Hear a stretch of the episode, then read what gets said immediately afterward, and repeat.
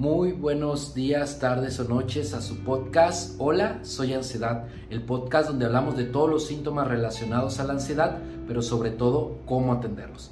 Como ven, el día de hoy tenemos un invitado, él se llama Ulises, es una persona que ha pasado un periodo de su vida con ansiedad, pero ha decidido tomar un proceso terapéutico y lleva ya tiempo en esto, pero qué mejor eh, para presentarse que él mismo. Así que Ulises, cuéntanos, háblanos de ti. Muchas gracias, Ticolo. Me da un gusto estar aquí con ustedes. Mi nombre es Ulises Garza, yo soy licenciado en Derecho, tengo 27 años. Actualmente me dedico a realizar eventos sociales, eh, tengo un negocio también derivado de, de lo mismo y pues ha sido este camino muy interesante la ansiedad. Eh, ya tengo alrededor de 5 años con la ansiedad detectada y pues ha sido un camino difícil, pero, pero gracias a la terapia y a la voluntad, que al final de cuentas es algo bien importante, pues hemos logrado poco a poco ir estabilizándonos y seguir nuestra vida, que eso es lo más importante, no detenernos. Ulises, hablas de 5 años. ¿Cómo fue que tú te enteraste, recibiste el diagnóstico? ¿Cómo fueron esos primeros momentos cuando la ansiedad empezó a, a ser más fuerte o más duradera? Claro. La primera vez que sucede la, sucede la primera crisis de ansiedad, me acuerdo que fue en febrero del 2018, cuando iba manejando yo en Gonzalitos, una avenida muy conocida aquí en Monterrey, y iba a agarrar dirección hacia Morones, rumbo a Guadalupe, y, yo tengo una Apple Watch, me marca la alteración del ritmo cardíaco, que tenía más de 150 latidos por minuto. A lo cual, pues, cuando no tienes ni siquiera pensado la ansiedad, pues empiezas a, a congestionarte y todo. Recuerdo que había un hospital cerca de ahí. Terminé en ese hospital, me hicieron exámenes, electro y todo, porque pues, realmente yo no sabía qué era. Y pues el, el médico me dijo, mira, pues eh, en nivel cardíaco pues, no tienes absolutamente nada, pero sí hay un detalle entonces ahí de un ataque cardíaco sinusal que es referente a algo más que nada emocional. Entonces, pues realmente eh, a, cierta, a cierta manera pues tiene muchos tabús sobre la, sobre la salud mental y pues no es como que la tengas tan presente en tu vida, normalmente pues te hablan de la salud física solamente y con esta, con esta primera crisis es donde aparece la ansiedad, es cuando escucho realmente el concepto como tal y pues decido buscar ayuda, ¿verdad? Ahora sí ya, primero, primero sí descarté completamente todo lo de salud, porque como que no, no creía yo que mi mente tuviera la capacidad de causar tantos síntomas por el simple hecho de una cuestión emocional.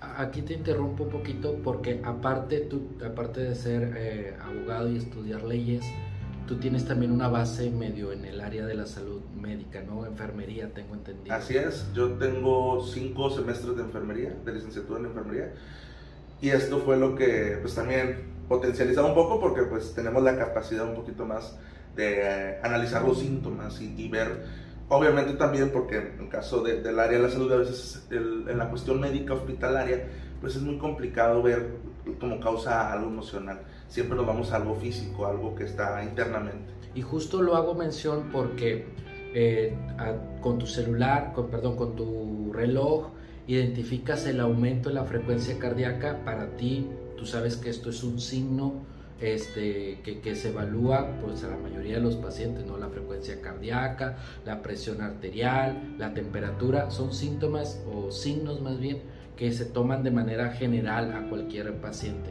Cuando tú ves que está aumentando y que te detecta el, el reloj un aumento a 150, 150 eh, ¿qué pensaste tú en ese momento? Pues la verdad la clásica, que era un infarto.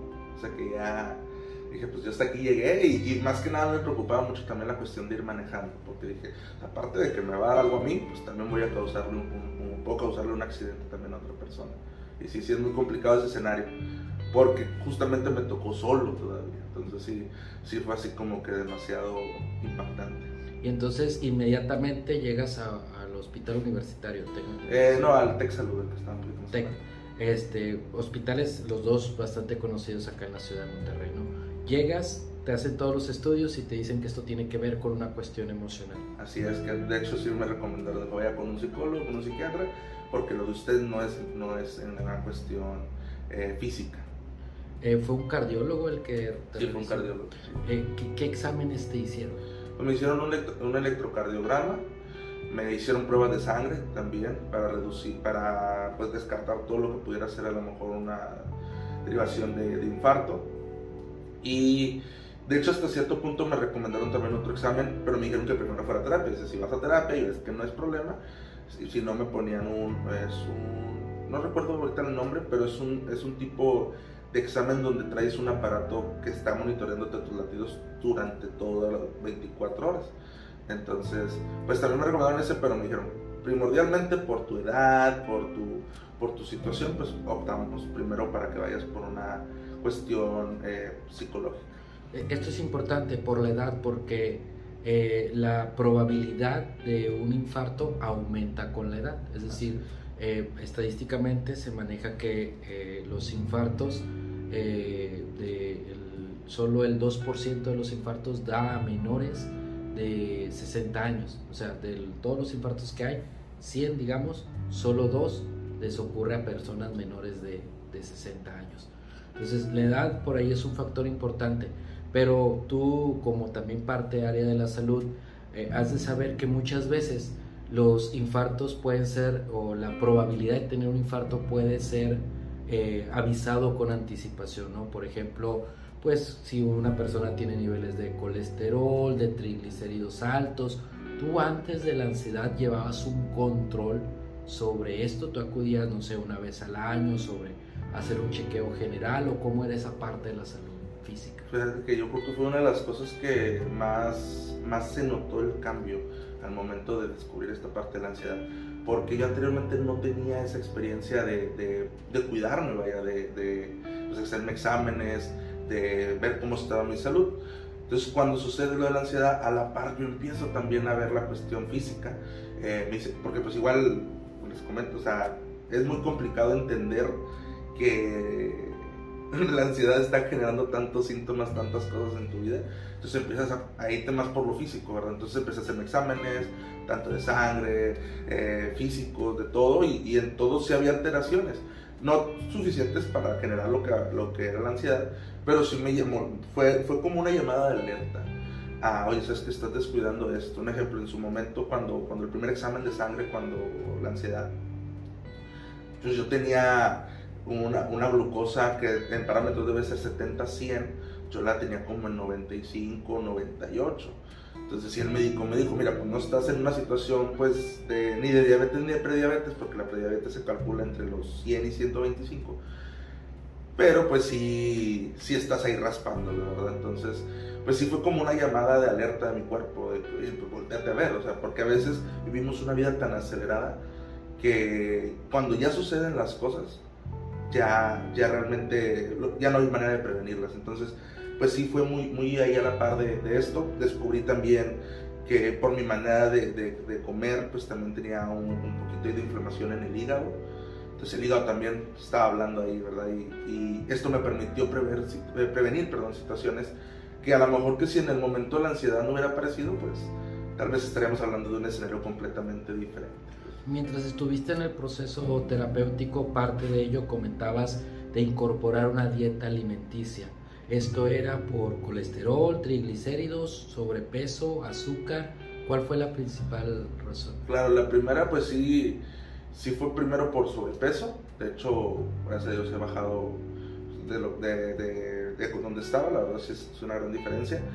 Porque en su momento yo creo que en esa parte de mi vida no me preocupaba por mí. O sea, yo no era, o sea, era como que trabajo, trabajo, trabajo y, y no, ¿verdad? Entonces sí inició un proceso de dieta ahí por pues por primero por cuestión de salud, eh, también de, de pues esta cuestión del hígado, de bajar la glucosa y pues también para sentirse bien. O sea que al final de cuentas, pues eso yo creo que es lo más importante porque lo hace uno por su misma convicción. Hablabas entonces que había un descuido de la salud en su generalidad, incluida en la parte de la comida. Así es. Me, me llama bastante la atención porque justamente por eso aparece la ansiedad porque nosotros dejamos de ser los protagonistas de nuestra propia vida. Es decir, yo ya no me cuido, yo me descuido, se vuelve más importante el trabajo, se vuelve más importante otras cosas. Y entonces la ansiedad aparece para decirnos, hey, ponte atención, hey, vuelve a ser tú el protagonista de tu propia vida.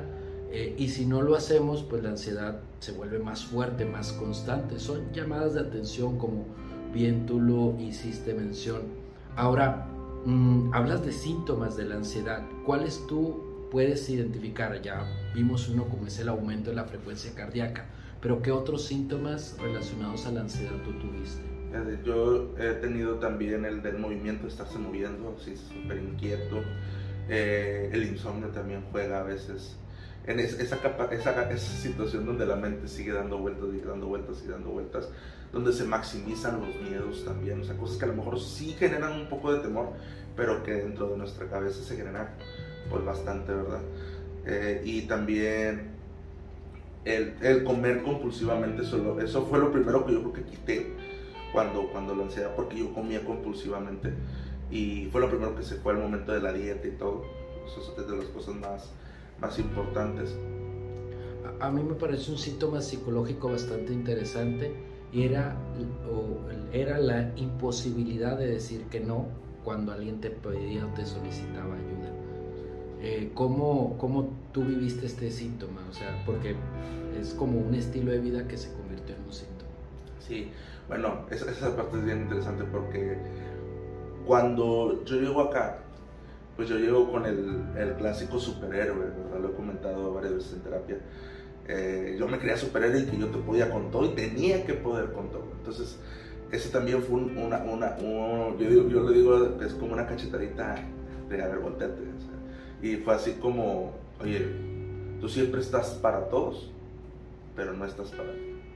Y a veces por el mismo hecho de siempre decir que sí, te traicionas a, a ti mismo, a tu ideal, a lo que tú consideras que es importante para estar bien con los demás. Pero pues dejas de estar bien contigo mismo, entonces se vuelve un poquito contradictorio porque realmente es, es algo es algo que pues, no podemos hacer, dejar de preocuparnos por nosotros, porque veces mucha gente es que eso es egoísmo, no es egoísmo. Ser, ser egoísta contigo mismo es lo peor que puedes hacer. Y tomando en cuenta esto último, yo creo que, eh, hablando de los síntomas, la ansiedad siento yo que es más fuerte conforme más la ignoras. Entre más, más la ignoras, entre más eh, le, das, le das la vuelta a los síntomas, entre más no te volteas a ver, la ansiedad más complicada se vuelve. Y si a lo mejor ya no te puedes, recuerdo que una vez lo platicamos aquí en terapia, cuando la ansiedad ya no, ya a lo mejor la taquicardia ya no, ya no te genera fin ruido, porque ah, pues ya sé que es por la ansiedad, pues ya es otra cosa y es otra cosa, porque la, porque la idea de la ansiedad pues siempre es que te voltees a ver a ti, que voltees a ver estás que a lo mejor ya no eres quien quieres ser. Entonces, y esto pues la, la, verdad es decir que no, sí fue algo muy complicado de enfrentar, porque pues pasé 22 años haciéndolo. Entonces... Sí a todo, pero aparte lo que comentaste, poder con todo, lo cual eso es una sobreexigencia, ¿no? Es decir, eh, creernos este superhéroe, este super persona, de podemos con todo, donde entonces no nos permitimos como fallar. Y cuando viene la falla, pues ahí viene a veces una repercusión muy grande, justamente también en el tema de la ansiedad. Hay muchos síntomas eh, físicos de la ansiedad, hay síntomas psicológicos, eh, entre ellos, por ejemplo, mm, los pensamientos anticipados, adelantarse a cosas que todavía no sucede, los pensamientos catastróficos, creer que algo malo va a ocurrir, eh, los pensamientos intrusivos, estar pensando en cosas que no quieres pensar pero se te vienen a la cabeza, así como la falta de confianza en ti, la falta de confianza en los demás, la despersonalización o la desrealización. En cuanto a estos síntomas psicológicos, ¿a ti cómo te fue? ¿Cómo lo fuiste viviendo en ese periodo de ansiedad? Claro, la, la, despersonalización yo creo que es el síntoma más difícil. Eh, sí lo viví, no tanto, yo conozco muchas personas que lo viven más constantemente, yo lo viví en, yo creo que en dos o tres crisis fuertes de ansiedad. Y sí es algo yo creo que muy complicado porque nuestra mente no tiene la capacidad de analizarlo tanto. Y pues sí te entra bastante, bastante sentimiento de desesperación. Porque no logras entender qué está sucediendo y por qué, por qué no te sientes tú porque crees que, que, algo no está dentro de la realidad. Y pues otra cosa que la verdad me suena mucho ahorita que lo, menciona, son los pensamientos intrusivos. O sea, la verdad sí son pensamientos donde, donde la mente le quiere dar razón a algo que no tiene. O sea, le ¿En quería tu dar caso explicación. cuáles fueron? Por ejemplo, yo decía, es que a lo mejor hoy, hoy me pasó esto, vamos a suponer hoy, hoy vi a tal persona porque a lo mejor algo malo va a pasar, porque y empieza a conectar cosas que no tienen absolutamente nada que ver, pero quería darle respuesta al pensamiento. A veces pasa, no sé si te pasó a ti, que te va la vida bien, te va la vida bien y dices, esto no está bien. O está yendo tan bien que ya viene algo malo. ¿Te, te sucedió tener Claro. pensamientos de ese tipo? Sí, sí, sí, sí, sí, yo creo que también es muy común, es muy... A veces sí me iba en mi trabajo, todo estaba bien, a lo mejor pues iba bien en mi salud, en, todo, digo. A lo mejor no logras una perfección porque eso no existe, pero sí logras estar bien, o sea, un, balance. Y, de- y vuelve ese pensamiento. Ese pensamiento llega en las noches cuando ya llegas cansado y dices, no, pero es que mañana me va a ir mal, y es que mañana esto, y es que mañana el otro. Y sí, sí es muy complicado porque te auto... Hay un autosabotaje al final de cuentas. O sea, tu misma mente te está, te está llevando a, a no vivir plenamente el momento que tienes. O sea, y, y que realmente la posibilidad de que pueda suceder algo que...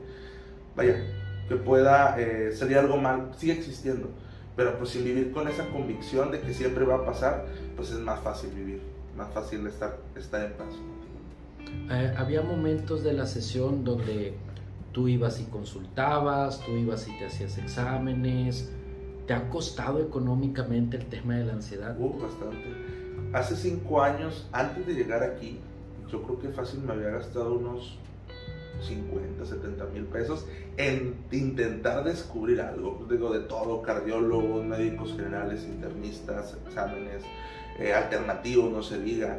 Eh, opté por, por varias cosas alternativas de, de, de salud, o sea, a final de cuentas, como eh, la salud integral, que es la cuestión biológica, todo eso, que sí tiene sus ventajas, o no digo que no me ayudó mucho en la cuestión física, pero en la mental, sabía, o sea, yo andaba buscando eh, subirle a la cosa, ¿verdad? Porque en la cuestión integral y en la cuestión eh, física, en la cuestión de salud normal, pues realmente les daba la responsabilidad al médico y a tú cumplir con tomarte el tratamiento. Y ya. Y pues dices, bueno, ahí está.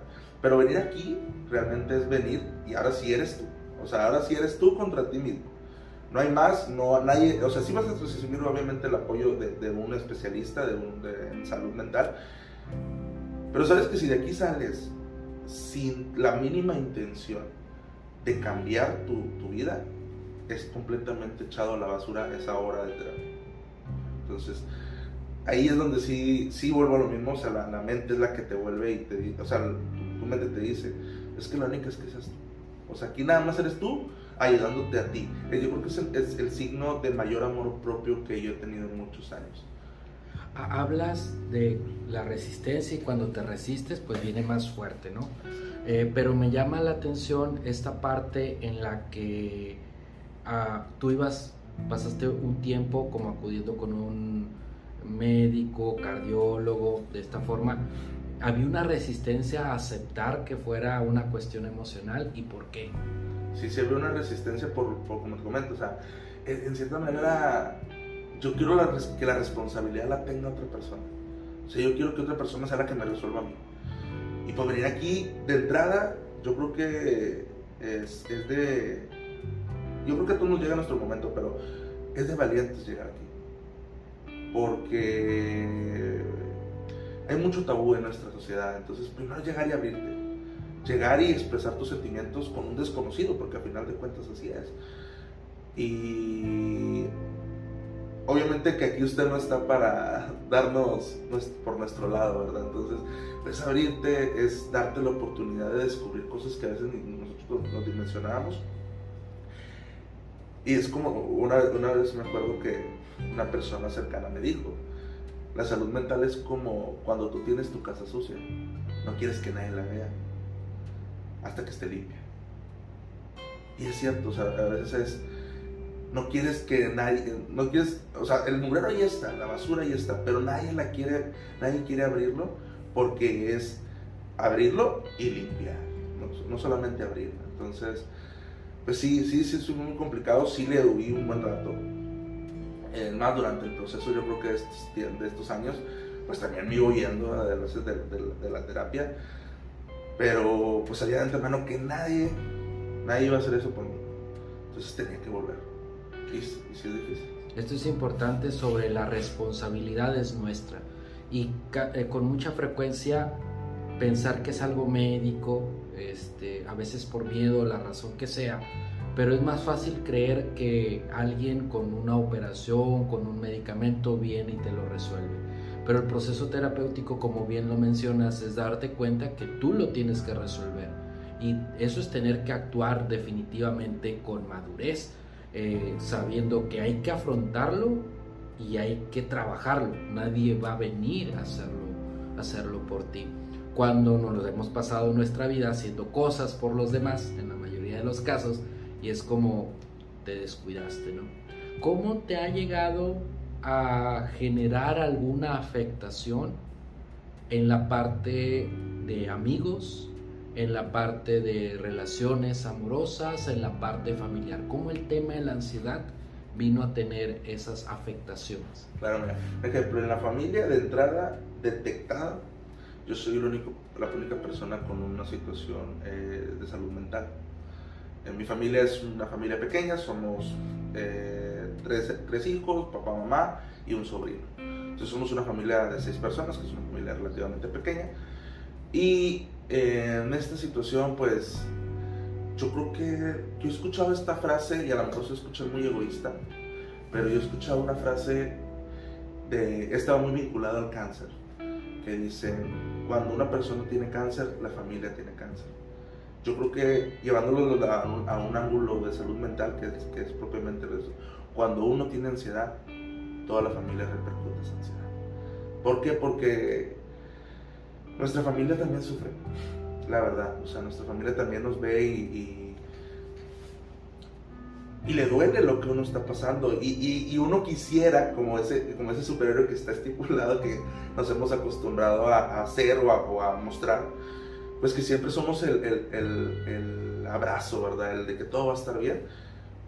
Pero cuando ya tú eres el que estás afectado, cuando tú eres el que está en esta situación, pues no hay manera de ayudar. O sea, no hay, no hay manera de, de, decirle, no pasa nada cuando tú sabes que internamente tú no puedes. O sea, y yo creo que eso también es muy importante. La familia es, base del, desarrollo de esta situación, pero también es base de la mejora. O sea, son base del problema y base de la solución. Así es. Me parece interesante, ¿no? La familia, eh, eh, podemos enmarcar esta frase, ¿no? La familia forma parte del, del desarrollo de la ansiedad, pero también de la mejora, como esa red de apoyo que es propiamente la familia. Esto en cuanto a la familia. En cuanto a amigos, ¿se vio afectado algo con el tema de la ansiedad? Es decir, hay unos síntomas eh, conductuales de la ansiedad como el no querer socializar, no relacionarse, no platicar, a veces por mismo de estos pensamientos anticipados o catastróficos de, como tú bien lo mencionabas, eh, nos vamos a ver, pero luego si le pasa algo a la persona o cosas así, ¿afectó en algo la vida social en ti? La vida social un poco. Eh, bueno, la verdad, no, más que nada las salidas. Ese miedo de que algo sucediera, de que es que si voy y, de repente me empiezo a sentir mal y me desmayo, ¿qué van a hacer? Todo eso sí afectó. ¿Llegabas a cancelar planes por eso? Sí, sí llegué a decir, sabes que mejor no voy. Yo creo que en, el primer, en la primera crisis de ansiedad, la más fuerte, la primera, yo, gracias a Dios, mi círculo de amigos nunca se redujo, siempre fueron, estuvieron todos no son muchos, pero la verdad yo creo que, que, no me dejaron solo y eso les agradezco bastante. Pero principalmente me acuerdo de un amigo que es mi amigo más cercano desde, desde niños y me dice, oye, de repente, yo creo que esa es el primer, de las primeras cosas que te empiezan a suceder, sentirse vulnerable. Que a veces no te das permiso porque te sientes la super persona, como lo comenté hace rato. Y él me decía, oye, yo no te juzgo, pero no estás bien. ¿Qué te pasa? O sea, tú dime. Fue una vez, dos veces. A la tercera vez que me pregunta, pasado los días, ahora sí le dije todo, ¿verdad? Me dice, oye, pues que no estás solo. Y es cierto. Tristemente a veces sí creemos que estamos solos. Y bueno, siempre hay alguien. Puede ser un amigo, puede ser la familia. Yo creo que gracias a Dios a mí la cuestión de los amigos y de la familia pues nunca fue un detalle. Y en su momento con la pareja que estaban en ese tiempo, pues ella vivía ya algunas crisis de ansiedad y sí fue de, apoyo también. O sea, estuvo ahí en las crisis nocturnas, que yo creo que para mí fueron las más difíciles. Cuando nada te sale bien, porque sí sucede. O sea, llega un punto en donde, por, obviamente por la situación que tú estás viviendo, nada te sale bien. Y te sientes frustrado, te sientes angustiado, sientes muchas cosas.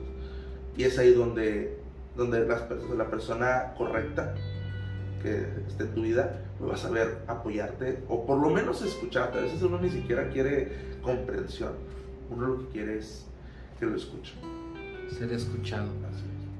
Amigos, familia, pareja, la parte afectiva, amorosa, llegó a afectar el tema de la ansiedad. Igual, por ejemplo, con cancelar planes y luego como a la mera hora o cosas así, o inclusive no terminar por conectar con la propia pareja porque uno está más en la parte de su sentir, su preocupar, algo eh, referente a eso. Sí, lo que mencionas es sí, la cuestión de, de, ya no preocuparte tanto por tu pareja, sino ya estar como que muy enfrascado en ti. O sea, y de una manera a lo mejor no es que esté mal, pero sí creo yo que sí si llega un punto en donde completamente te desconectas y es como si esa persona no existiera. O sea, y es más, ni otra persona existe, ni alguien más. O sea, no hay amigos, no hay nada, porque tú estás enfrascado en ti, en tratar de entender algo que te está sucediendo. Y, y, vives, a final de cuentas, vives con una alerta muy fuerte en tu mente. O sea, ¿por qué es por qué esto? ¿Y por qué ya me dolió aquí? ¿Me dolió aquí por qué? Y, y, y la clásica, empieza a ver todo en Google, ¿verdad? En Google todo nos va a matar entonces yo creo que eso también juega mucho porque entonces tu mente está enfocada a eso. Y yo creo que más allá de tanto familia como amigos como, como pareja, algo que también me afectó mucho fue mi cuestión laboral. Eh, sí, sí estaba muy desenfocado. Gracias a Dios que en mi trabajo me supieron entender, que yo sé que no en todos lados, pero sí, sí es un golpe yo creo que muy fuerte para todos por, por esta cuestión de siempre ha sido el superhéroe el que hace todo, el que no cuestiona, el que llega a un punto donde pues sí brincas de, de 100 a un 50. Es que la ideal es vivir en un parámetro, pero yo creo que brincas de un 100 a un 50 por la situación que empiezas a vivir, porque por más que te quieres enfocar, por más que quieres, mientras tú no empieces a trabajar, que fue antes de venir aquí, pues sí, sí es bastante, bastante complicado y sí empiezas a fallar. Y te empieza a frustrar esa, esa, esa falla, porque dices, ¿por qué yo no era así? Y empieza a culpar muchas cosas. Pasan todos estos síntomas, acudes con los, eh, con los médicos, aceptas que es una cuestión emocional y decides tomar terapia. ¿Qué pensaste ese día, en ese momento que ibas a empezar un proceso terapéutico o inclusive un poquito atrás, cuando decides programar una cita? ¿Qué pensaste en ese momento? La verdad no sé ni cómo me apareció aquí, la verdad. Eh, fue algo muy, muy curioso porque yo la verdad no pasó por aquí, no lo tenía en mente. Y cuando se da la posibilidad, primero que nada, pues, me la juego. Créanme lo que fue muy como la última alternativa. Pues, ¿sabes qué? Pues ya vimos esto, ya vimos el otro. Eh, ya para este momento me quería, el, internista me quería medicar. Ya me daba tratamiento. Yo ese tratamiento le sacaba mucho la vuelta respeto a quien lo toma, no, no juzgo ni nada. Que eran antidepresivos. Antidepresivos y, y, ansiolíticos. Y pues obviamente la experiencia en la salud, pues sabes de antemano que tiene mucho, repercute mucho en la cuestión, eh, pues simplemente de alerta. Y, y, vuelvo a lo mismo, respeto a quienes lo toman, sé de antemano que no estamos en la misma situación. Pero en mi persona, pues yo dije, bueno, pues está la opción del medicamento o la opción de la terapia. Entonces nomás tengo dos opciones pues vamos a jugárnosla en la última. Y pues curiosamente era la, que debió haber sido primero. Pero pues obviamente esta cuestión de aferrarse, ¿verdad? Entonces, pues si viene uno con miedo, llega primero aquí, llega con miedo. ¿Miedo a qué? Miedo, yo creo que muy, muy internamente es un miedo a encontrarte. Dice, decía una vez un, un TikToker, recuerdo que decía, ¿cuál es el problema de la soledad? Pues porque ahí te encuentras a ti mismo. Y venir aquí no es estar solo, pero sí es tú contra ti mismo. Tú aquí te vas a enfrentar, aquí no vas a echarle la culpa que tu papá esto, que tu mamá el otro, que no, aquí eres tú. Y a veces no nos gusta encontrarlo, ver lo que vamos a encontrar. Entonces, sí te entra un poquito el temor. de, una, es eso, y dos, a ser juzgado. Realmente yo sé que, que esta cuestión de, de, de, psicólogos, psiquiatras, pues no vienen a juzgar a uno, o sea, vienen a aportar, a sumar, porque pues uno es el primero que se da la oportunidad, porque usted no salió a buscarme, yo, yo vine a buscar ayuda. Entonces, pero sí, ese miedo a ser juzgado, porque ya lo traemos desde antes, A lo mejor en cierta manera de, de, mi vida, pues yo vivía esa cuestión de no, no digas nada de tus sentimientos, porque no, no es bien visto. No, no, no te ves débil, te ves esto. Entonces, venir aquí realmente sí es venir a expresarse vulnerablemente. A lo mejor allá afuera somos con una coraza y, y súper complicados y súper lo que tú quieras, pero llegar aquí es yo siento que es como si trajera el traje, es como que quitas el traje y te sientas así en short y todo, porque aquí ya eres, ya tienes la, la ventaja de abrirte. ¿Qué aprendiste en el proceso terapéutico en el tiempo que llevas? Lo primero que mencionó usted hace rato, a decir que no.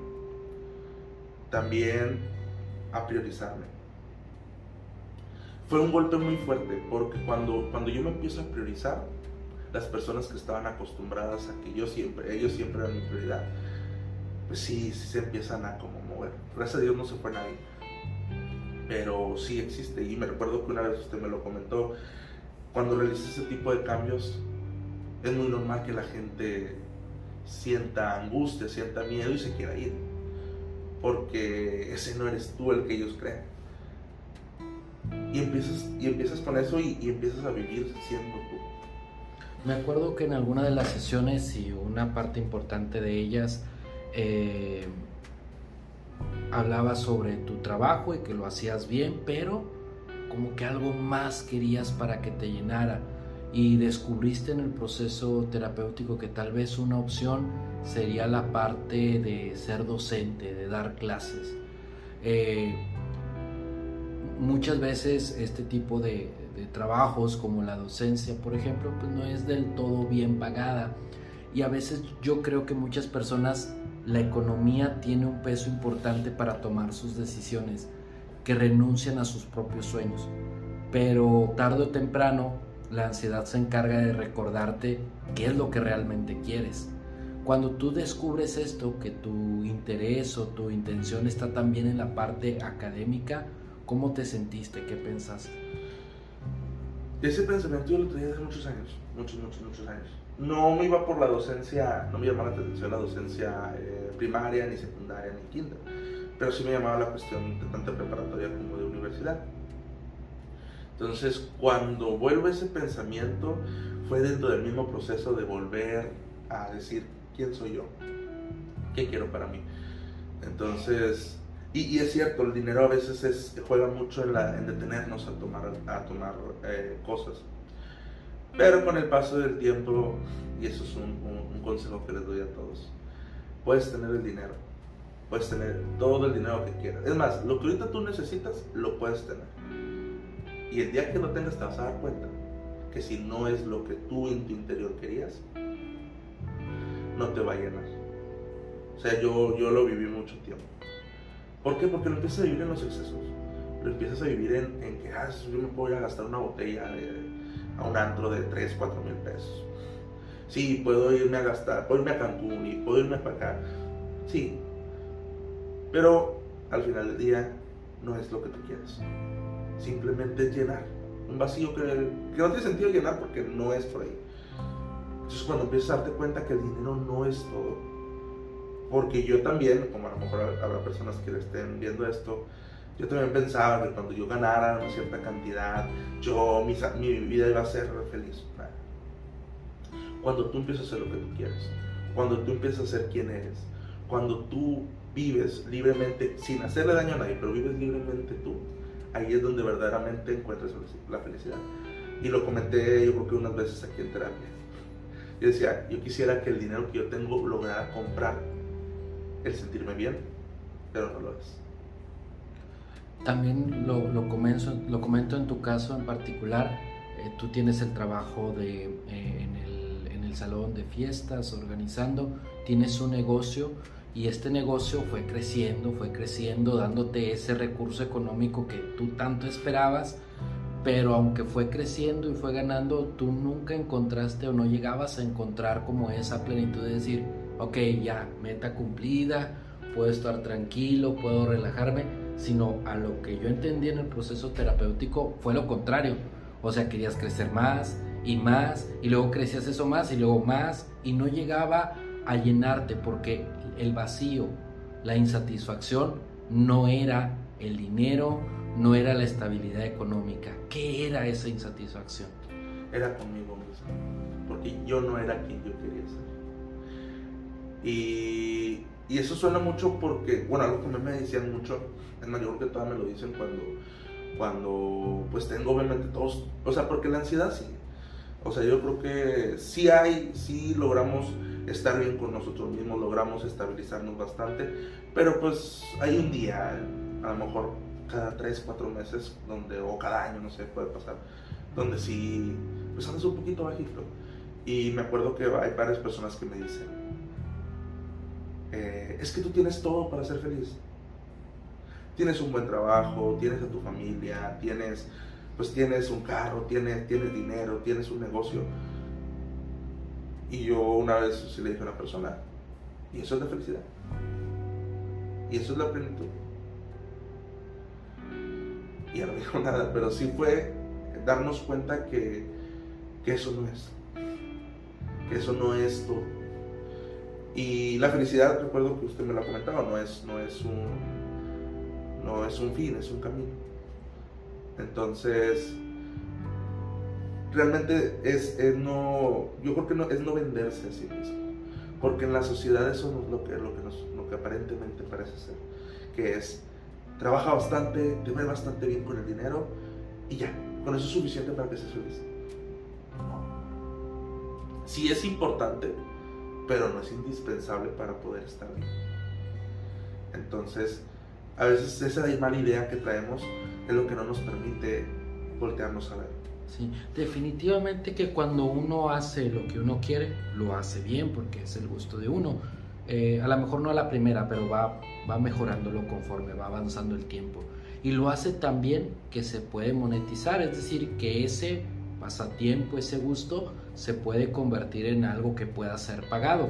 Y entonces ahí es donde está la parte de la plenitud, es decir, si vas a recibir dinero, pero justamente haciendo lo que a ti te llena, lo que a ti te genera ese bienestar. Eh, entonces en el proceso terapéutico hemos hablado un montón de, este, de cosas, hemos resuelto algunas, hemos aprendido otras tantas, pero alguna enseñanza que tú quieras decir, ¿sabes qué? Mira, cuando yo tuve ansiedad, esta frase, esta idea, este concepto hizo que mi vida, la forma de ver la ansiedad, la forma de afrontarla cambiara lo que venía siendo habitualmente. ¿Qué frase tú le dejarías a las personas que nos ven y nos escuchan en el podcast Hola, soy ansiedad? No me acuerdo así tal cual la frase, pues así como textualmente, pero sí lo que a mí me sonó y lo que muy internamente me, llama la atención. Y, siempre trato de estarla recordando porque es eso. La ansiedad es ese verdadero yo tuyo queriendo salir. Ese es el verdadero tú. Si ahorita tú tienes ansiedad, ese no eres tú. Ahí está realmente el tú. ¿Y por qué se vuelve así? Porque... Y siempre genera síntomas, y vuelvo a lo que comentaba ahorita. Si no le haces caso, síntoma más fuerte, y si no le haces caso, síntoma más fuerte. ¿Por qué? Porque ese eres tú, eres, es tu yo interior el que tú sabes muy internamente y que yo creo que todas las personas que vivimos con ansiedad, si, si, un día nos detenemos a, a, escucharnos, a, a, hacer una introspección, nos vamos a dar cuenta que ese verdadero yo es el que está hablando por medio de los síntomas físicos y síntomas psicológicos, es el que está hablando. Entonces es hacerle caso a esa persona. Y eso yo creo que es la, yo creo que es la mayor enseñanza porque recuerdo que una vez lo comentaba yo aquí, ¿verdad? Que yo demeritaba mucho la, la, ansiedad. Yo decía, es que no es una enfermedad grave, hay gente con problemas muy graves. me acuerdo que una vez usted me dijo, dices, luchar contra la ansiedad es luchar contra ti, contra, contra, contra ti. Dice, el que lucha contra una enfermedad, pues sí está dentro de la enfermedad del cuerpo, pero si hay un tratamiento, atacas la enfermedad y sale la enfermedad. En cambio, la cuestión mental es, da cuenta que es un espejo. Eres tú contra tú. Y eso yo creo que, que sí es, es difícil de entenderlo, pero cuando lo entiendes, realmente es, es un brinco. Da cuenta que yo creo que es el paso más grande. Porque ya dejas de juzgar. Ya dejas de, de... Porque yo creo que quienes lo escuchan y que tienen crisis de ansiedad, en algún momento lo hemos dicho. Si crees en Dios, en el universo, en lo que creas, ¿por qué a mí? Y ya cuando le quitas este, esta culpa a la, situación, le quitas ese, ese, recriminar al ser superior, a, donde, a quien sea, sí, la verdad te hace entender bastante. Y sabes que la ansiedad está hoy en tu vida por algo. Y es para que seas mejor. Nada más, es para que seas mejor, porque ya no eras lo que tú querías. Eh, en el proceso, en la terapia, yo sé que lo has hecho mención, pero me gustaría que quedara claro en ese sentido. Eh, no solo estuviste tú contigo, se mejoró la ansiedad, o sea, tú mejoraste en el tema de la ansiedad. Sí, la verdad bastante. De hecho, esto me permitió lograr en cierta manera también el éxito en mi negocio. A, a donde estoy hoy, obviamente hay mucho todavía que caminar, pero eso me permitió, porque el negocio mío nace en el 2020. Nace, nace, por azar del destino, nace junto con la pandemia. Y pues sí, es, me permitió mejorar bastante. O sea, me permitió crecer. Y con esto, la ansiedad empieza a reducirse. Y esto, pues, la verdad, gracias, gracias aquí a la terapia y también es gracias a ese esfuerzo del día a día. Ahorita en la actualidad, los síntomas, ¿cómo los vives? ¿Se presentan, no se presentan? ¿Le das importancia, no le das importancia? ¿Cómo vives la sintomatología de la ansiedad? Ahorita yo creo que en síntomas, el porcentaje yo lo haría de un 10-15%. Obviamente siguen existiendo algunas cosas que alteran la, situación. Yo creo que una de las cosas que altera a veces la, la genera un poquito de taquicardia y todo, pues es el consumo del alcohol. Porque al final de cuentas uno sigue haciendo su vida. Pero empieza a descubrir cómo. Empieza a decir, bueno, sabes que mira, con tres cervezas no hay tanto detalle. Pero pues si con siete sí hay, entonces bueno, bajo a tres. Y empieza a autodescubrirte. Y empieza a entender que ya me estoy enojando, déjame hacer un, un, ejercicio de respiración y nos calmamos. Y empiezas a, a entenderlo. Y esto ayuda mucho porque no te asusta cuando, un ejemplo, a lo mejor anteriormente, si me daba una taquicardia, pues terminaba inmediatamente en el hospital y checame. Porque, pues, obviamente, el caso que comento ahorita de, de, la primera vez no fue la única vez donde yo terminé haciendo un, electrocardiograma. Entonces, pues sí, sí fue así muy eh, evocado a esto, ¿verdad? Donde ya no te.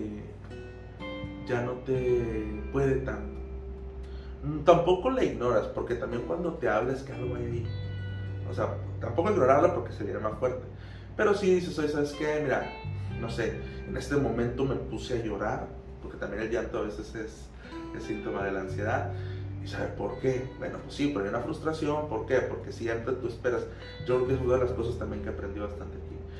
Dejar de idealizar a las personas y dejar de tener esa pues a final de cuentas, cuando uno idealiza, cree que las personas van a hacer lo mismo por uno. Entonces, y eso viene con mucha frustración, viene con mucha angustia, con depresión con todo. Entonces, es ir bien, vas, vas viendo los síntomas. La idealización y las expectativas elevadas hacia los demás, pero a veces también hacia uno mismo, ¿no? Uno cree que lo va a alcanzar, lo va a lograr y luego no sucede y ahí es donde viene un tema importante tanto en la frustración como en la, la ansiedad. Estamos eh, muy interesantes en esta plática, en esta conversación. Lamentablemente pues, los podcasts están limitados. A lo mejor en una siguiente ocasión volveremos a invitarte para seguir grabando y profundizando más en algunos temas. Pero la gente que nos escucha, si tiene alguna duda o alguna pregunta, con toda confianza déjenlo en la caja de los comentarios para Facebook y para eh, eh, Spotify nos pueden encontrar como Hola, soy ansiedad, el podcast donde hablamos de todos los síntomas relacionados a la ansiedad, pero sobre todo cómo atenderlos. El día de hoy nos acompañó Ulises, se abrió, nos compartió un poco de cómo ha sido su proceso tanto en el tema de la ansiedad como en la recuperación y el tratamiento desde una terapia psicológica. Te agradecemos mucho Ulises tu participación. Este, esperamos volverte a tener por acá en una próxima ocasión y nos puedas seguir hablando un poquito más de tu experiencia, de tu vida y cómo has ido mejorando a, a lo largo del tiempo. No sé si quieras dar algunos comentarios finales, despedirte. Yo creo que primero agradecer la invitación. La verdad, eh, es, es muy, muy, gratificante estar acá, porque a veces también te permite recordar eh, todo el camino, porque a veces somos muy crueles con nosotros mismos, pero sí esto te permite recordar que ya hay un camino bastante recorrido y que ya no estamos donde empezamos, ya estamos bastante adelantados. Entonces, pues eso es lo primero. Y en segundo, pues que quien esté escuchando esto y esté en una crisis de ansiedad, de antemano no está solo. Eh, si es difícil, sí, sí es difícil. ¿Vas a salir de esto? Sí, vas a salir de esto. Pero no dejes de caminar. Aunque sea un pasito. Aunque sea, a lo mejor das 10 pasos un día y 8 para atrás al día siguiente. No pasa nada. Pero esos dos pasos que ya diste para adelante se toman bastante en cuenta. Entonces siempre sigue y sigue y sigue caminando, aunque sea un pasito, pero eso va a ser al final bastante gratificante y vas a poder lograrlo. Muchas gracias eh, a, a, ti y a todos los que nos escuchan. Esperamos vernos y escucharnos en un próximo capítulo. No olvides seguirnos en nuestras redes sociales, en Facebook como psicólogo Miguel Adrián Miranda Vega, en Spotify como Hola, soy Ansiedad y en Instagram como psicólogo-miguel. Muchas gracias y nos vemos hasta la próxima.